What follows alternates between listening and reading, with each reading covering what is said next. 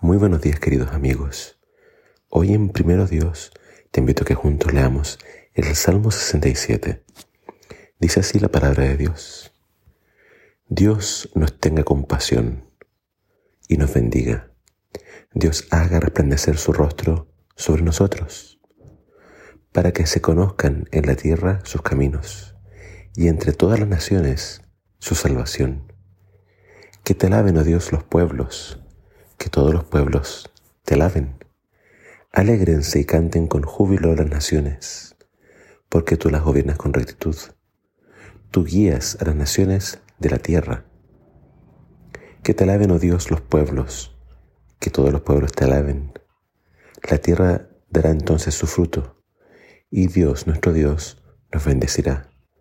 Dios nos bendecirá y le temerán todos los confines de la tierra.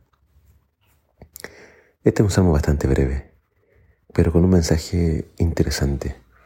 El salmo comienza con la, con, podríamos decir, algo muy similar a la bendición sacerdotal que encontramos en número 6, 23.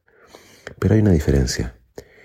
La bendición sacerdotal usa el nombre personal de Dios, Jehová o Yahvé, que es el nombre del pacto, que es el nombre de, que muestra la relación entre Dios y su pueblo. Pero acá en el Salmo 67 se usa el nombre Elohim, que podríamos decir es un nombre más general de Dios. Por tanto, el énfasis de este salmo es eh, que Dios bendiga a Israel, pero para que todo el mundo termine alabando a Dios.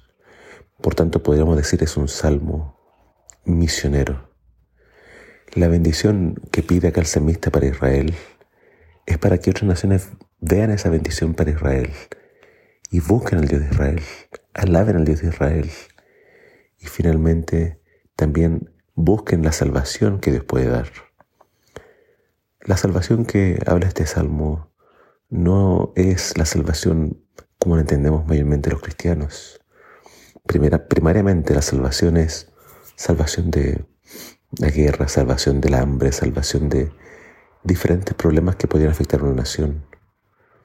Y claro, en última instancia, lo entendemos como la salvación eterna, salvación de vida eterna. Dios es el que da salvación. Dios es el que socorre, el que ayuda. Al final habla de cosechas, por tanto, sin cosechas, sin abundancia, una nación puede padecer de hambre y puede finalmente perecer.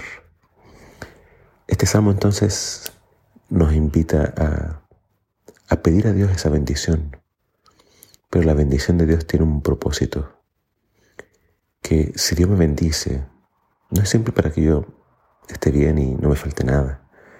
La bendición de Dios es para que otros vean esa bendición y yo les hable de Dios, para que yo testifique. No puedo guardar silencio. Tengo que hablar del Dios que bendice, que salva y que nos ama Así que este salmo nos invita también a cantar con alegría, a cantar con júbilo. Y lo más quizás que te pueda chocar este salmo es el versículo 4 porque habla de que Dios guía a todas las naciones. Eh, ¿Cómo entendemos esto cuando vemos tanta maldad, tanta violencia, tanta guerra? Dios los está guiando. Eh, lo que creo que está diciendo el autor de este salmo es que Dios le da obviamente libre albedrío a todos. Cada uno elige su camino. Pero finalmente Dios puede usar incluso esas guerras, incluso eso para finalmente hacer su voluntad. Por lo tanto, vemos a Dios diciendo a veces que Él usa Babilonia, usa Egipto o usa a Siria para castigar a su propio pueblo. Entonces, no es que Dios los haga hacer esas cosas, no. Esas son decisiones de los, de los reyes en particular. Pero, como dice después Pablo, a los que aman a Dios, todas las cosas les ayudan a bien.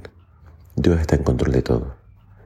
Y Él entonces puede usar ciertos eventos, incluso malos, para nuestra bendición final. Querido amigo, alaba a Dios. Él gobierna este mundo y Él nos bendice. Que el Señor te bendiga.